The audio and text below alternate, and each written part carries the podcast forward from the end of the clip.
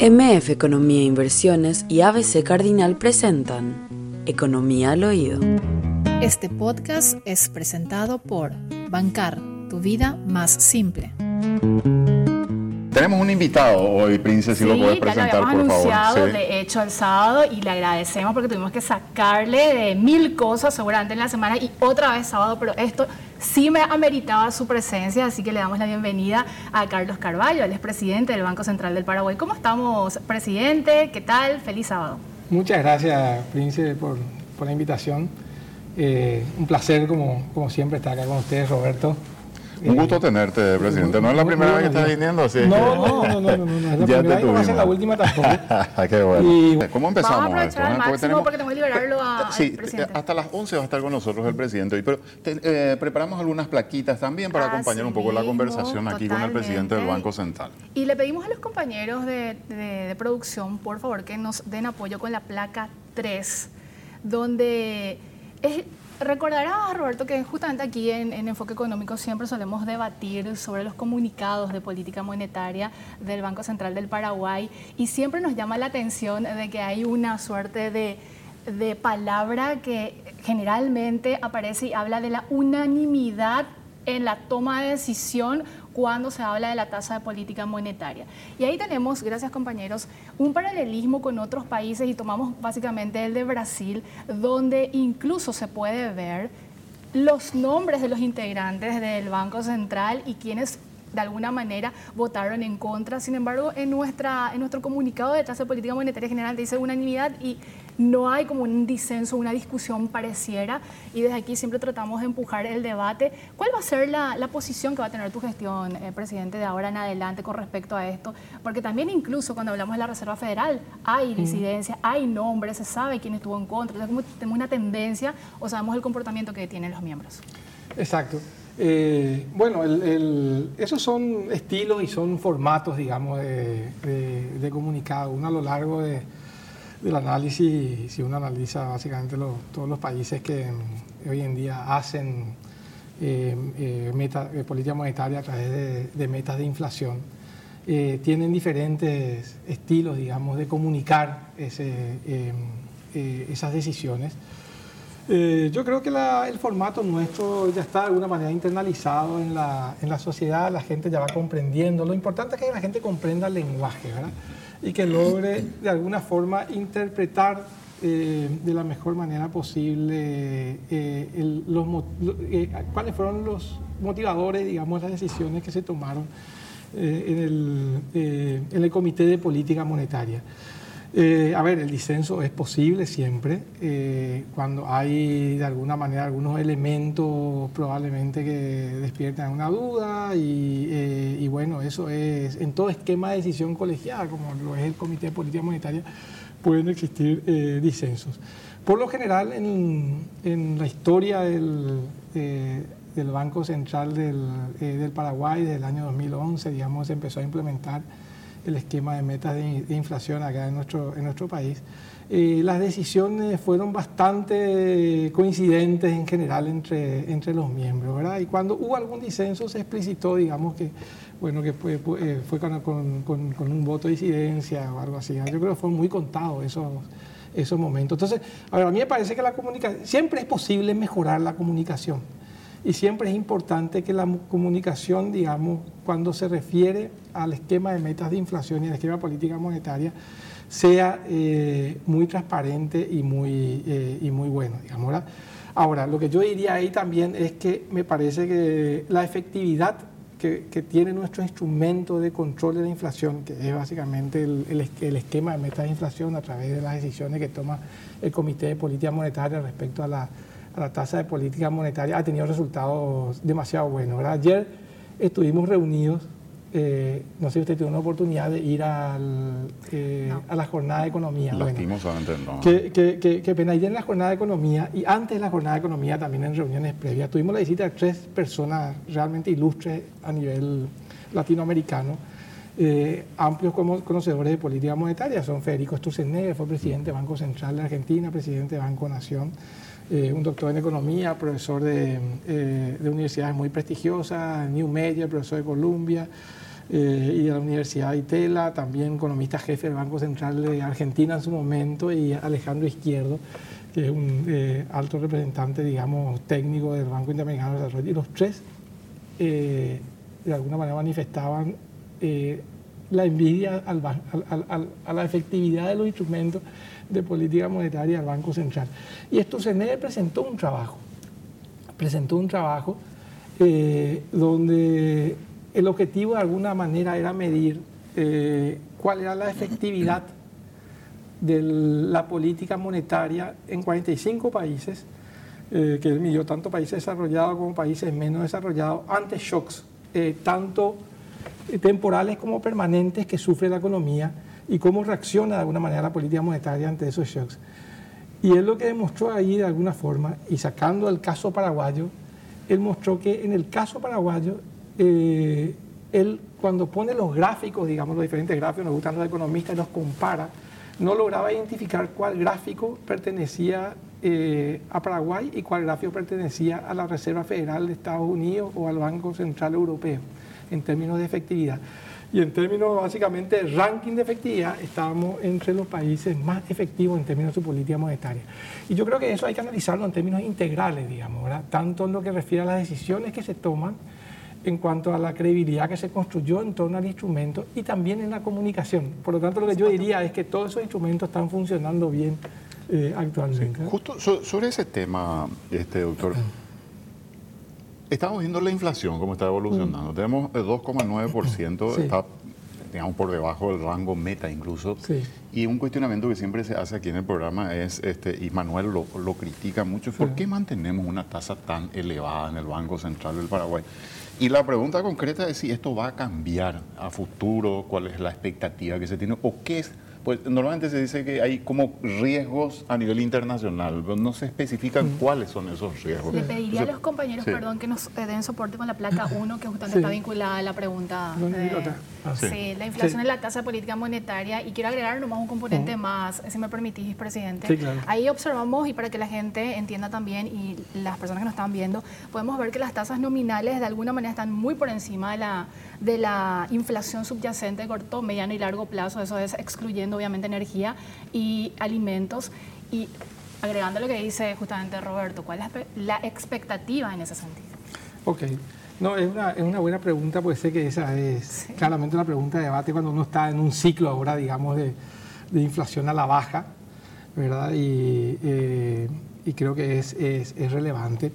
Pero aquí yo creo que hay que, para, para responder eso, me parece que hay que remontarse un poquito atrás, digamos, ¿verdad? Eh, y nuevamente ahí referirse a la efectividad de la, de la política monetaria. ¿verdad? Eh, cuando digo efectividad de la política monetaria, lo que tenemos que considerar, nosotros en el, en el, Banco Central, eh, y esto a nivel comparativo, digamos, regional, fuimos de los países que menos aumentamos la tasa de política monetaria. si comparamos con, con los vecinos, eso es claramente indudable. Eh, en agosto del 2022 la tasa de política monetaria llegó a 8,50, su nivel máximo, digamos, eh, luego del proceso inflacionario que tuvimos el post-pandemia y la, y la relativa persistencia que siempre nosotros mencionábamos, digamos, de este proceso en particular. La TPM llegó a, a 8,50. Se mantuvo, digamos, eh, hasta agosto de, este año en ese nivel. Eh, cuando otros países durante ese mismo periodo continuaron subiendo su tasa de política monetaria eh, para controlar la inflación. Entonces, a, lo que quiero llegar aquí es básicamente que toda la credibilidad esa que hablamos que rodea el instrumento de política monetaria y el foco básicamente puesto a partir de esa credibilidad en el canal de las expectativas fue sumamente eficiente, pues la inflación rápidamente comenzó a responder. No solamente la inflación eh, en todas sus medidas, inclusive la subyacente, sino que también las expectativas de inflación de los agentes. Hay que acordarse las expectativas de inflación de los, de los agentes permanecieron relativamente desancladas desde febrero del 22 hasta octubre más o menos del 22 y después ya, se anclaron nuevamente. Eso es credibilidad al instrumento, de alguna manera. Y permanecieron ancladas hasta, hasta ahora. Es más, la gente ahora piensa, digamos, que la inflación a fin de este año a 12 meses y a 24 meses va, a estar en la meta del Banco Central. Eso habla básicamente de la efectividad del instrumento. Eh, y, el hecho básicamente que eh, estos efectos sobre la inflación fueron conseguidos probablemente con eh, uno de los menores sacrificios monetarios a nivel regional. Eso significa básicamente que el proceso de, control de la inflación y las decisiones en torno a la política monetaria tuvieron un efecto muy mitigado sobre la actividad económica, sobre el empleo, etcétera. O sea, el sacrificio, digamos, combatir la inflación fue bajo porque la credibilidad del instrumento es alta. Entonces, dicho eso, lo que quiero decir, es más, hay, otro dato que es, relevante. Somos el único país donde de alguna manera eh, la, eh, tasa de política monetaria eh, menos la expectativa de inflación a, a, 12 y 24 meses es igual en, la región. ¿verdad? O sea, la gente ya, le, ya cree que el instrumento de alguna manera es efectivo en ese sentido. Y ahora, de alguna manera, viendo que todas las medidas de inflación están convergiendo de manera sólida, digamos, hacia, hacia la meta, ustedes mencionaron la inflación total, ¿verdad? Hay otras medidas de inflación cuya convergencia tal vez es un poco más lenta, como la inflación X1, la que excluye frutas y verduras y precios controlados. Eh, eh, y después la, inflación SAE, eh, sin alimentos y energía, son, todavía están de alguna manera en, están convergiendo, pero convergiendo eh, a menor ritmo. Pero la expectativa, presidente, disculpa que te interrumpa, ¿es a la baja de esa tasa de interés entonces? Eh, sí, el, el, sesgo es hacia ahí. El sesgo es hacia ahí. Lo que de alguna manera nosotros tenemos que ser cuidadosos es, por eso yo, yo, ahora yo no soy analista económico, soy presidente del Banco Central. Entonces, como presidente del Banco Central, yo mal haría, digamos, en anticipar una posición sin decir que nosotros vamos a estudiar las condiciones, eh, no solamente locales, y los riesgos a nivel local, sino que también las condiciones y los riesgos a nivel internacional. Y ahí quiero ir de alguna manera también a, lo que vos preguntabas. Porque, eso se dice en el comunicado. A, lo que vos preguntabas. O sea, el sesgo es ese, la convergencia a la inflación es sólida. No obstante, nosotros tenemos todavía, eh, eh, durante todo este primer semestre tuvimos un efecto base muy relevante, digamos. Es verdad que tuvimos cuatro meses de dos de inflación cero y dos, de, dos meses de deflación, digamos, mensual, pero también teníamos comparado con años donde la inflación fue dos dígitos el año pasado. Entonces tuvimos un efecto base eh, relevante eh, durante ese periodo. Los niveles de precio todavía están eh, elevados, que son también elementos que hay que considerar. y el contexto internacional. El contexto internacional significa básicamente lo siguiente, o sea, primero hay incertidumbre respecto, digamos, a, cuál va a ser la convergencia, la rapidez de la convergencia de inflación en los países desarrollados. Porque si bien hay, digamos, una tendencia eh, hacia la baja, que fue ahora levemente interrumpida en Estados Unidos, digamos, porque hubo un pequeño eh, quiebre, digamos, en esa tendencia, pero eh, lo que estamos viendo es que esa tendencia probablemente va a seguir, digamos, hacia la baja. El tema es que, es que la, inflación todavía está bastante por encima de lo que eran las expectativas hace un tiempo atrás y lo que es la meta de la inflación en esos países. Eso es lo que hace, lo que vaticina es que vamos a tener todavía probablemente durante un buen tiempo eh, y esa es la información a hoy, eh, el escenario, digamos, que se proyecta a partir de todos estos elementos, vamos a tener todavía periodos de inflación, eh, periodos de tasas de interés altas en esos países. Entonces, esos elementos también hay que meter dentro de la ecuación de la decisión, porque si nosotros vamos en un proceso, digamos, de, de convergencia hacia la tasa natural más rápido de lo que es deseable, dada toda la información analizada, lo que podemos crear otro desequilibrio en la economía, ¿verdad? O sea, flujos de capitales eh, en un sentido, de alguna manera, que puedan impactar una depreciación acelerada y, eh, de alguna manera generar un impacto en otros sectores, etcétera, etcétera. Entonces, eh, a lo que voy es, nuestro compromiso es con la inflación, no con la tasa de interés. Pero a quién no le gusta bajar la tasa de interés. A mí me encanta, me encantaría bajar la tasa de interés, pero nuestro compromiso como Banco Central es con la inflación. Entonces, vamos a analizar toda la información interna, vamos a medir los riesgos, digamos, de las decisiones que se tomen y también se vamos a analizar toda la información a nivel internacional para que las decisiones sean consistentes como vinieron siendo hasta ahora. Entonces el ritmo va a depender de alguna manera de esos elementos seguramente. Si me permitís, Roberto, quiero seguir avanzando con esto antes de, meternos más a, a, lo que son proyectos y propuestas. La placa 5, por favor, compañeros. Y Cuando hablamos de, la tasa de referencia, y aquí de hecho lo venimos debatiendo mucho, Roberto, el cuestionamiento de alguna manera, ¿por qué no hay una reducción de la tasa? Y ya lo explicaba el presidente, por una cuestión que se tiene que analizar el contexto internacional y, obviamente también nacional y evitar algunos desencajes para no hacerlo de manera eh, abrupta.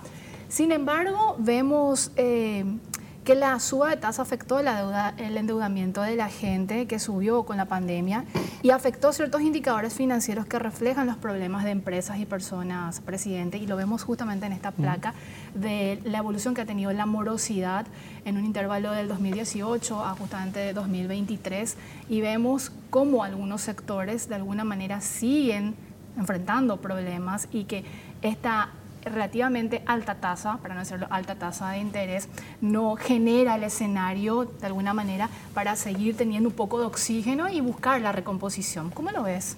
Sí, a ver, em,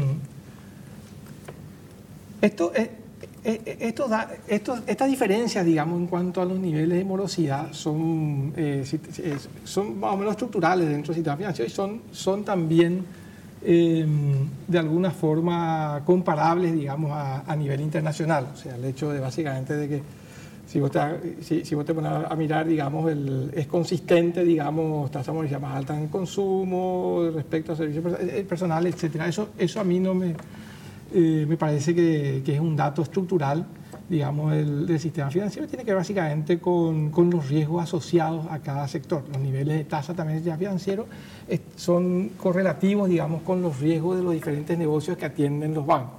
En ese no, le veo problema. El tema, el tema digamos, de, de, la pandemia, yo creo que la pandemia sí eh, probablemente haya afectado en forma diferenciada a los diferentes sectores y la salida de la pandemia no fue sincronizada, digamos, en ese sentido. Hay sectores que que sufrieron más que otros el, el, impacto de la pandemia. Pero yo lo que diría y respecto al sistema financiero en particular, que yo creo que el, el tema de, de, tener una economía relativamente libre eh, en términos de la definición de los precios, que los precios operen como buenos, los precios me refiero a los precios en general de la economía, ¿verdad? La tasa de interés, eh, los precios de los, de los bienes y servicios, eh, también el tipo de cambio, etcétera, que es el precio de, los activos, eh, transmitan una información adecuada a la economía, permitió al sistema financiero una lectura correcta de cuál era la naturaleza del shock, ¿verdad? O sea, si el shock, eh, y cuál es la naturaleza sectorial del shock, que es más importante todavía, en qué sectores el shock fue de carácter temporal, y la teoría lo que te dice cuando vos tenés un shock de carácter temporal, eh, poder financiarlo de alguna forma, porque ese sector se va a recuperar en el tiempo, está, está sufriendo un impacto que es de alguna manera de momento, pero en algún momento va a retornar a niveles de equilibrio. Y, en qué sectores el shock es permanente y por lo tanto financiar eso de alguna forma también tiene, eh, es una definición de, política, en este caso financiera, inadecuada. Yo creo que el sistema financiero leyó bien. Y leyó también que si uno hace un comparativo a nivel internacional, de cómo está el sistema financiero hoy. Nuestro sistema financiero tiene los índices de solvencia más altos de la región, muy por encima del mínimo requerido, digamos, por el Banco Central, solo por detrás de Colombia en la región. También la rentabilidad del sistema, que es un indicador importante, digamos, de, la dinámica del sector y del proceso de recuperación del sector financiero. Si uno analiza eso, nosotros estamos también, no estamos a niveles pre-pandemia, pero estamos acercándonos rápidamente a niveles prepandemia, estamos solamente por detrás de Perú en ese indicador, y así sucesivamente, digamos, el top 3 por lo, menos en todos los indicadores, digamos, del sistema financiero. Eso lo, lo, lo, que te dice es básicamente el sistema financiero se está recuperando bien de la pandemia, y si el sistema financiero está recuperando bien de la pandemia, significa que aquellos sectores a los que está atendiendo, de alguna forma también le están complicando la vida, digamos, en ese horizonte en el cual de alguna forma eh, los sectores van a alcanzar un, mayor equilibrio. Eh, y, las tasas de morosidad, es verdad que, en algunos casos han, han aumentado, es, natural. Ahí vamos conversar por menor, está, está, Están convergiendo. Pero yo lo que creo es que ahí eh, tal vez la culpa no sea solamente la tasa de interés, digamos, son sectores que se están todavía recuperando de, alguna forma de la pandemia, pero ahí las medidas que tomó el Banco Central también son acertadas en ese sentido. Entonces, yo no le veo mayor riesgo por ahí. ¿Y, hay un plan de alguna manera para tratar de acompañar esta recuperación de los sectores? Porque las perspectivas hablan de que pese al crecimiento económico que vamos a tener este año, no van a acompañar tanto a estos sectores que estamos justamente viendo, quizás el comercio al por menor y otros sectores económicos. Sí, si hay, si hay necesidad de algo así, yo te puedo asegurar que el Banco Central eh, va a tomar esa decisión como lo ha hecho en general. O sea, en, en cada shock que sufrió la economía, el Banco Central acompañó con alguna medida. Esa, pero esa medida tiene que ser una medida consistente con la naturaleza del shock, con la temporalidad del shock y eh, acotada, digamos, a aquellos sectores que sufren eh, eh, ese shock. No puede ser, no puede generar incentivos inadecuados en el sistema financiero tampoco, ¿verdad?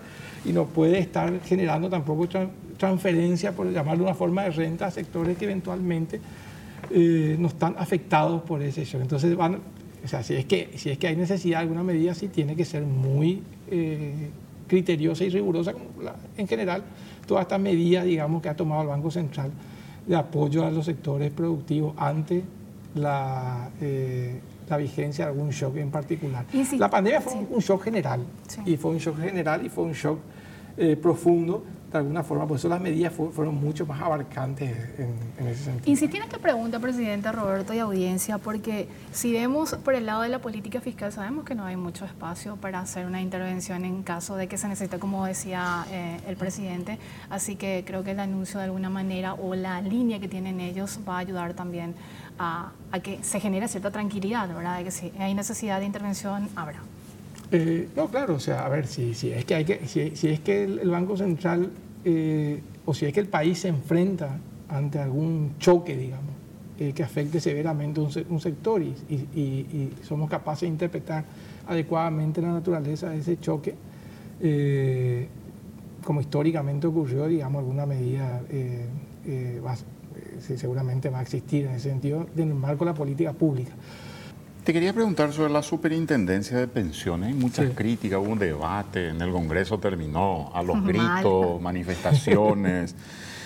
este, se habla de una afectación de, las de autonomía de las cajas, por ejemplo, presidente.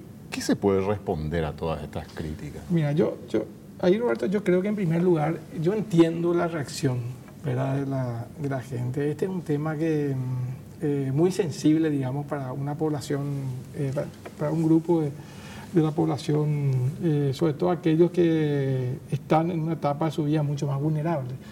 Entonces, cualquier temor, digamos, con, que, con que alguna decisión afecte negativamente sus ingresos en la vida adulta, entiendo genere, digamos, una reacción de esa, de esa naturaleza. Por lo tanto, eh, digo eso porque yo personalmente participé de esa audiencia pública, ¿verdad? Y no, no, no me sentí amenazado en ningún momento y entendí, digamos, la, la situación que, se vivió ahí.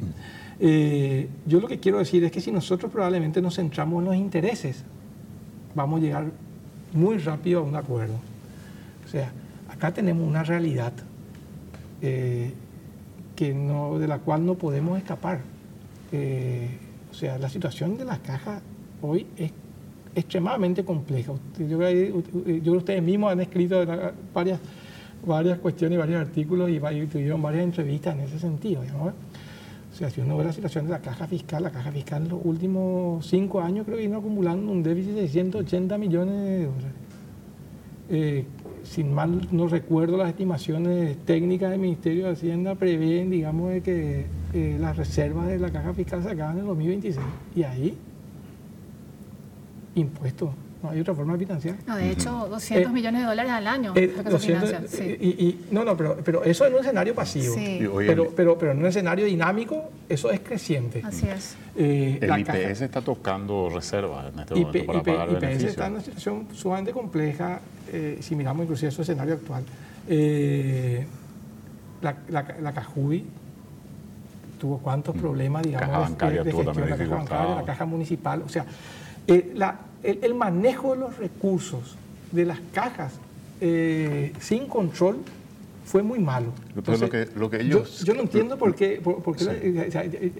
entonces, yo, yo, quisiera, yo quisiera primero primero lo primero, decir, control hace falta, ¿verdad? Estamos de acuerdo, control hace falta. El Estado es el garante final de todo, entonces... Y porque, y porque acá quienes van a pagar, digamos, eh, el descalabro de cualquiera de estas cajas son, además de todos los paraguayos que, se, que tienen la posibilidad de jubilarse en el futuro, el, más del 70% de la población que nunca se va a jubilar va a pagar, la que va a pagar, va a pagar los impuestos porque no hay otra forma. Ahora, ¿tiene realmente superpoderes o no la superintendencia? Que es una de las cuestiones que se levanta permanentemente. No, eh,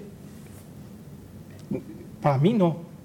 O sea, no, no, no sé yo no soy abogado y por lo tanto no me voy a meter en un análisis más riguroso de la ley. Eh, pero yo no veo ningún superpoder porque para, yo leo la, ley de, pensiones y para mí el rol del superintendente es exactamente el mismo, muy similar, por decirlo de una forma, del rol, por, poner un ejemplo muy eh, hoy existente hoy en día, el rol del superintendente de bancos. Yo no veo nadie reclamando que el superintendente de bancos tiene superpoder. O sea, acá hay muchos mitos, digamos, en torno a, esa ley. Eh, y lo que creo que hay que empezar a desterrar los mitos. Acá, acá ningún superintendente va a decirle a ninguna caja en que tiene que invertir. Pero sí va a controlar si está invirtiendo bien, pero, es lo que dice la ley. Pero sí, pero, pero sí le va a decir, de acuerdo a la ley, mira, eh, eh, hay ciertos límites de inversión en ciertos instrumentos. Lo mismo le dice a los bancos. Digamos, ¿verdad? O sea, a los bancos lo que le dice es, tu gobierno corporativo tiene que ser de esta manera. Tus indicadores de solvencia tienen este límite. Tu manejo de la liquidez eh, tiene que tener estas características. Eh, tu, em, bueno, y, muchísimas otras cuestiones. Y le controla si ellos cumplen o no, pero nunca les dice cómo tiene que ser su negocio o dónde tienen ellos que asignar sus recursos.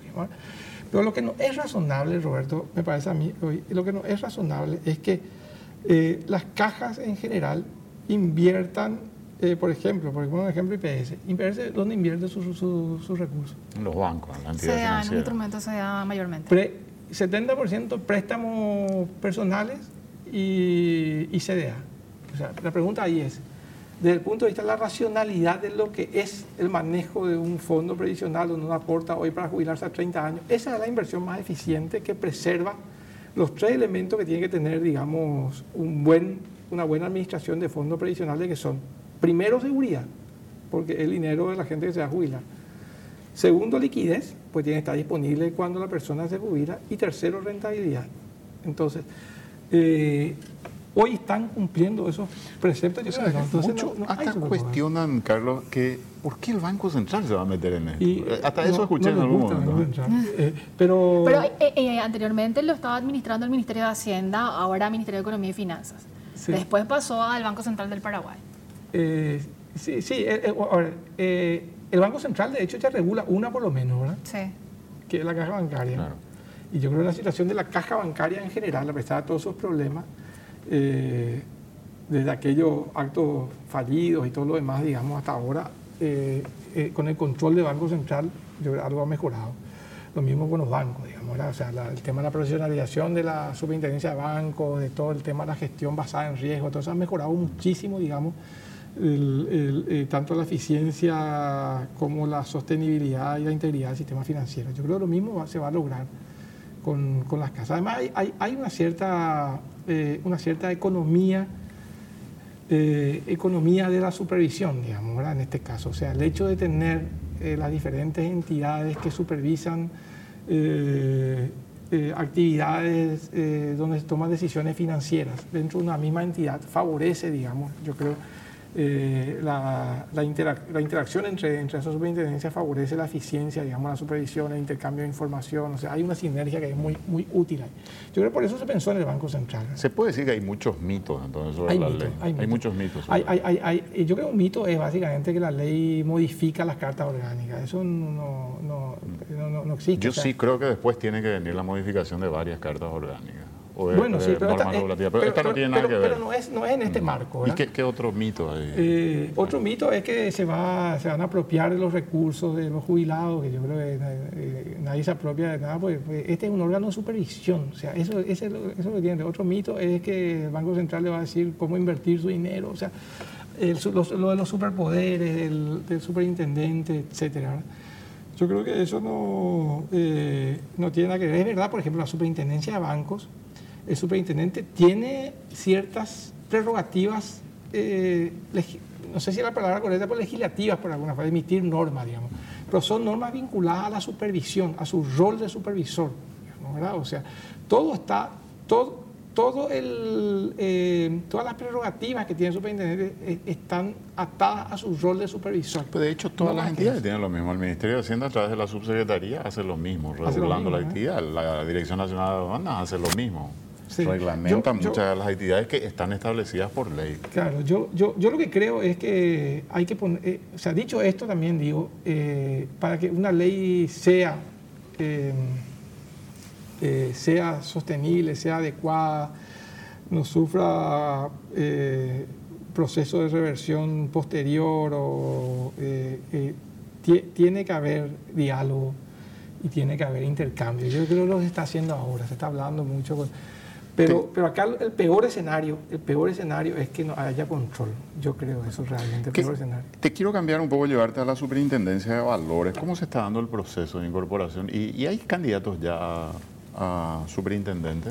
Eh, sí, eh, a ver, el, proceso se está, este es como un proceso de fusión, ¿verdad? O sea, eh, se, va, se va a integrar, digamos, la, la, Comisión Nacional de Valores al Banco Central. Entonces hay todo un proceso de transición y ajuste, digamos, desde el punto de vista institucional. Y ahora se está dando ese proceso, ¿verdad? Estos meses, de hecho, porque el presupuesto del, del Banco Central que incorpora la superintendencia de, valores.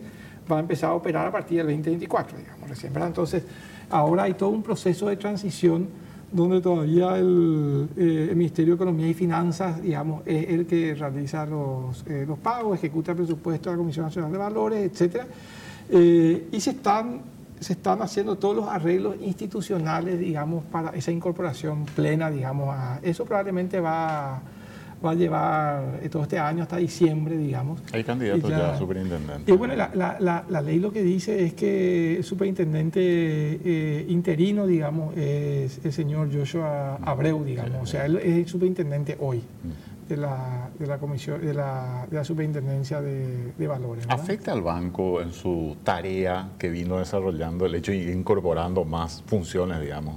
No, no, no, distrae de lo que es fundamental que le establece la Constitución, presidente. No, no, no, porque, porque yo creo que todas las áreas que están eh, dedicadas a eso hoy en día están plenas y operan plenamente, digamos, ¿verdad? Eh, en todo caso, yo creo que el directorio sí va a tener un poco más de trabajo probablemente porque va a tener que, también que atender eh, aspectos regulatorios, digamos, de, de la del, del, mercado de valores. Pero yo creo que ahí em, lo que tenemos a ganar como país, eh, el mercado es mucho mayor eh, que eso, digamos. Entonces, el Banco Central se va a ajustar, tiene capacidades plenas, digamos, para, absorber estas funciones.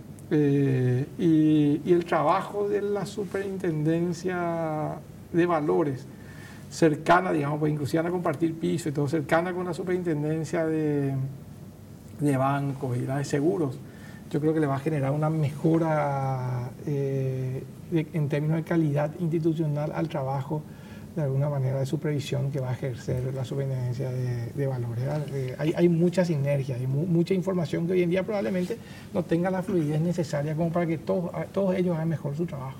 Este proceso de, de reacomodamiento que se está dando, eh, presidente, con lo que ya va a ser la Superintendencia de Valores, ¿no generó algún tipo de freno en la dinámica que está teniendo el mercado de valores en el sentido de emitir certificaciones o la operativa en general, considerando que justamente el mercado de valores viene teniendo un crecimiento muy importante. Si nos trasladamos a cinco años atrás, el movimiento era de aproximadamente 400 millones de dólares y para este año 2023 se estima incluso que sea de 4 mil millones de dólares. Entonces marca de alguna manera un escenario muy, pero muy positivo en ese sentido. Marca un escenario muy, pero muy positivo, pero también ese es el argumento que de alguna manera sostiene este proceso proceso de reforma, digamos, el fuerte crecimiento. Acá siempre hay que, tiene que haber equilibrio entre, entre eh, el, en el buen sentido, el poder de mercado, digamos, eh, de, un cierto mercado, digamos, que como el mercado de valores que, que, creció mucho, eh, tuvo una, adquirió una densidad importante, etc. y la fortaleza, digamos, del regulador. Entonces yo creo que ese propio crecimiento del, mercado de valores es también un argumento favorable a este proceso de reforma. Yo no tengo información, he hablado con, con, con, Joshua y, también con, gente del mercado de valores y no tengo la impresión de que eso esté ocurriendo ahora, ¿verdad? De todas maneras, de todas maneras, yo creo que hay que decir también ahí que pues muchas veces uno dice, bueno, un proceso eh, eh, de supervisión y de regulación puede tener un impacto sobre la eficiencia del mercado. Yo diría eso si hay un mal diseño o eso si hay una, eh, un objetivo eh, eh, focalizado a eso, digamos, cosa que yo creo que no ocurre acá. Acá, al igual que el sistema financiero, preservar la eficiencia del mercado de capitales es parte importante, digamos, también del proceso de, de regulación darle transparencia, darle más rigurosidad, digamos, también a la supervisión, pero eh, con mucho foco también en no afectar la eficiencia del, del, mercado de capitales, que es un instrumento, digamos, de financiamiento demasiado importante también para, las empresas.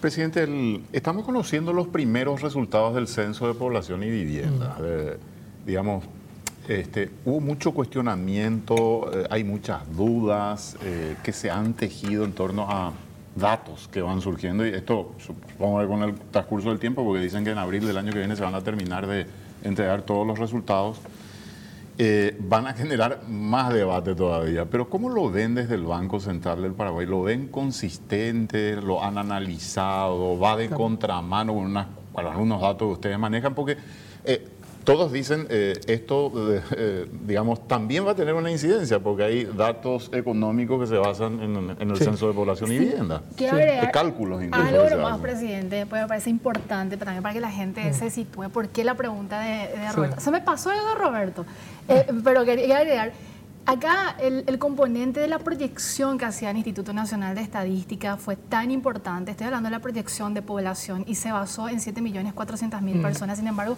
el resultado del censo fue de 6.100.000 aproximadamente. Una diferencia de más de 1.300.000 personas durante casi 10 años y obviamente todos los indicadores estén vinculados a la parte demográfica, como es lo que ustedes utilizan quizás con el tema del PIB per cápita y demás, se basó en estas proyecciones a modo de reforzar nomás lo que justamente Roberto estaba preguntando. Eh, eh, sí, sí, no, no, así es. Yo creo que, eh, a ver, nosotros estamos analizando en el Banco Central eso. estamos analizando el resultado del, del censo eh, también en, la idea es, eh, hacerlo en un marco de, colaboración institucional, o sea, diálogo con ellos para entender bien profundamente, digamos, el resultado de, este censo que generó, digamos, eh, un debate importante porque, bueno, hay ahí alguna diferencia, digamos, relevante en, algunos números, ¿verdad? Pero hay que ser acá muy... Muy riguroso, digamos, y muy cuidadoso en emitir una opinión. Yo creo que tenemos que tener claro primero que en el Banco Central estamos en ese proceso, pero creo que todavía no tenemos la, capacidad de emitir una opinión sobre, eh, institucional sobre el tema, pero porque estamos analizando. Eh, pero hay que tener mucho cuidado porque, en primer lugar, eh, yo creo que tenemos que, primero, eh, la claridad importante de saber, bueno, cuál es, cuál es finalmente el, censo, cuál es el número eh, que nos representa a nosotros como sociedad. Eso es el primer elemento que tenemos que tener. Después tenemos que explicar muy bien eh, por qué ocurrió eso y dónde están las, las diferencias, que yo creo que ahí todavía eso no está muy, muy claramente explicada a la sociedad, pero hay que, hay que explicar eso de una forma consistente. Es verdad también que el, censo de los tuvo, tuvo muchos problemas, los censos anteriores, etc. Porque yo creo que acá lo que, lo que no podemos es generar dudas sobre la calidad de los datos. perder la credibilidad. Eh, perder la credibilidad sobre, sobre las estadísticas. Por eso yo creo que pueden ocurrir problemas, pero esos problemas tienen que eh, eh, estar muy bien comunicados, digamos, y entender muy bien. Y una vez que se, se defina, digamos, cuál es finalmente ese, ese, número, vamos a tener que, si, si, es diferente a aquellos que se usaron para calcular, vamos a tener que, vamos a tener que recalcular al, algunos datos para el pasado incluso. Sí, pero, pero de todas formas, de todas formas yo te diría, ya un poquito algunos análisis previos de impacto, no tendría un impacto muy fuerte, digamos, sobre, sobre el PIB por lo menos, por ejemplo. Eh, bueno, sobre el PIB per cápita sí tal vez, pero hay que, hay que acordarse ahí también que, que se modifica el, el, denominador, pero también se va a modificar tal vez un poco el numerador, entonces finalmente el impacto no va, no va a ser muy grande, ¿verdad? Pero, pero yo creo que más antes, más temprano que tarde, como dice el dicho, tenemos que concluir este proceso de diálogo y hay que, hay que ponerse de acuerdo sobre cuál es el número que vamos a usar. ¿Sobre qué otros indicadores trabaja, digamos, que son, yo no sé si es este, pobreza... Políticas públicas en general. Qué sé yo. Sí, eh, bueno, yo creo, yo, y claro, yo creo que en general todos aquellos datos que tienen que ver con eh, salud, educación, o sea, porque muchas de las definiciones que se toman, por ejemplo, vamos a un caso muy concreto, ahora cuando uno compra las vacunas, eh, de alguna manera también uno lo hace eh, basado, digamos, en los indicadores de cuál es la población en, los las diferentes franjas etarias y todo ese tipo de cuestiones, las protecciones de crecimiento, etc. Por decir una, algo, digamos. También políticas educativas, básicamente, que tienen que ver con cobertura, ese tipo de cosas, también dependen un poquito de los datos eh, que tenemos, digamos, en, torno a, eso, esos números, la distribución eh, eh, también de indicadores de pobreza, incluso indicadores más estructurales, digamos, como producto potencial, ese tipo de y plan de negocio también podemos incluir ahí, presidente, y de las empresas que se dedican a consumo. Las decisiones de las empresas, por ejemplo, claro, sí, sí, sí. y financiamiento externo cuando Paraguay quiere salir de repente a solicitar más dinero. El hecho que suba el PIB per cápita, exacto, que va a subir. ¿Vinculado también o no?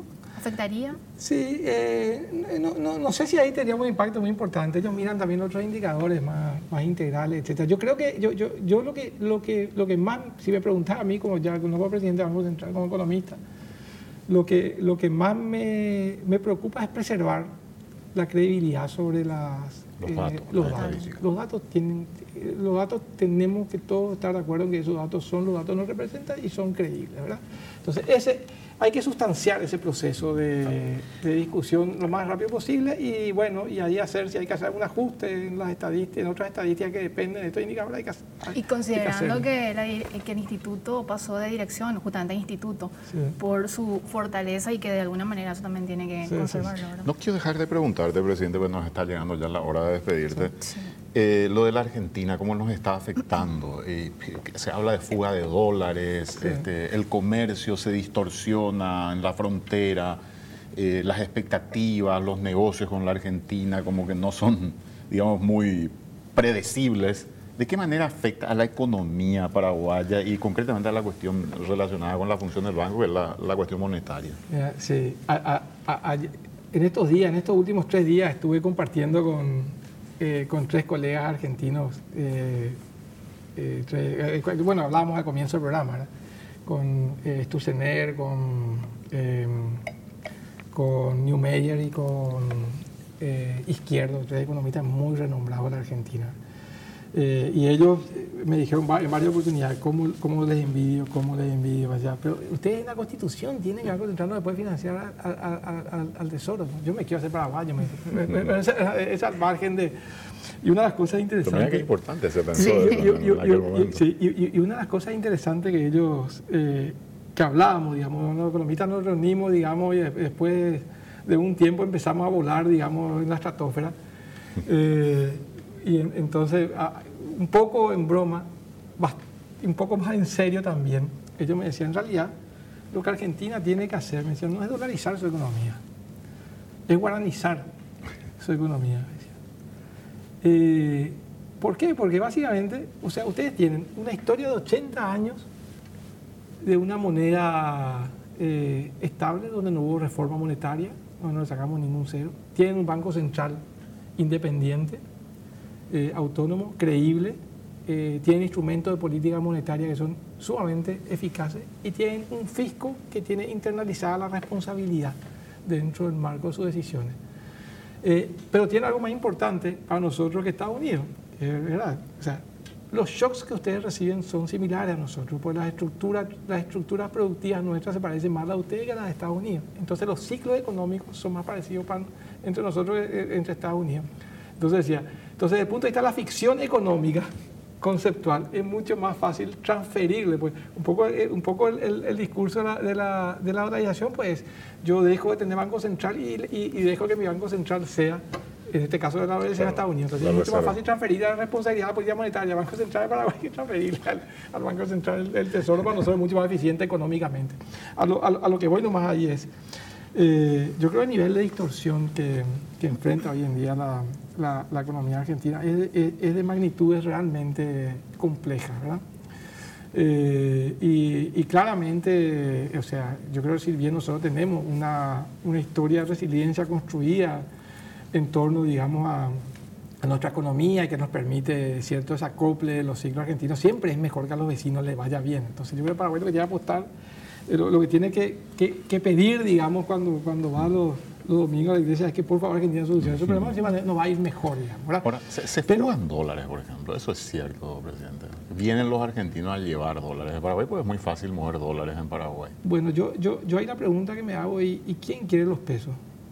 Si vos tenés dólares en Argentina con su peso, ¿vos vas a aceptar los pesos argentinos? que no sé quién se dejaría de aceptar. bueno, yo, yo, yo, yo, creo que eso... Eh, puede haber algún, alguna eh, transacción de esa naturaleza. Yo creo que el gran problema que tiene Argentina hoy es básicamente tiene una moneda que no es creíble, digamos, y de la cual la gente se quiere deshacer rápidamente. Digamos, en un contexto donde ya no tiene reservas internacionales, no puede ni siquiera defender su moneda, entonces estamos viviendo estos ciclos, digamos, de, de, de inflación creciente importante y un tipo de cambio que se desprecia aceleradamente, ¿verdad?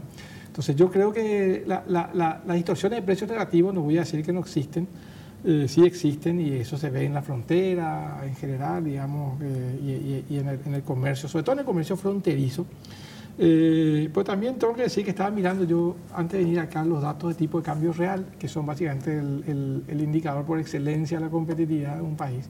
Y lo que vi es que en realidad el tipo de cambio real de Paraguay está muy equilibrado, tanto a, eh, el, multilateral con el, con el, resto del mundo como con los vecinos, Brasil y Argentina. ¿Y por qué ocurre eso? Porque en realidad el, proceso, el proceso de inflación argentina se ha acelerado tanto en los últimos tiempos que le sigue de cerca a la devaluación. Entonces, eh, eso no le permite a Argentina ganar competitividad por mucho tiempo. Entonces yo creo que finalmente también el efecto, digamos, de ese comercio fronterizo está de alguna manera acotado también en el propio desequilibrio que tiene Argentina. Al, revés, presidente, que tenga dinero de los argentinos, dólares de los argentinos, pues se dice que ellos tienen muchos dólares guardados bajo el colchón. Sí. ¿Pero se ve eso no? ¿O es también un mito?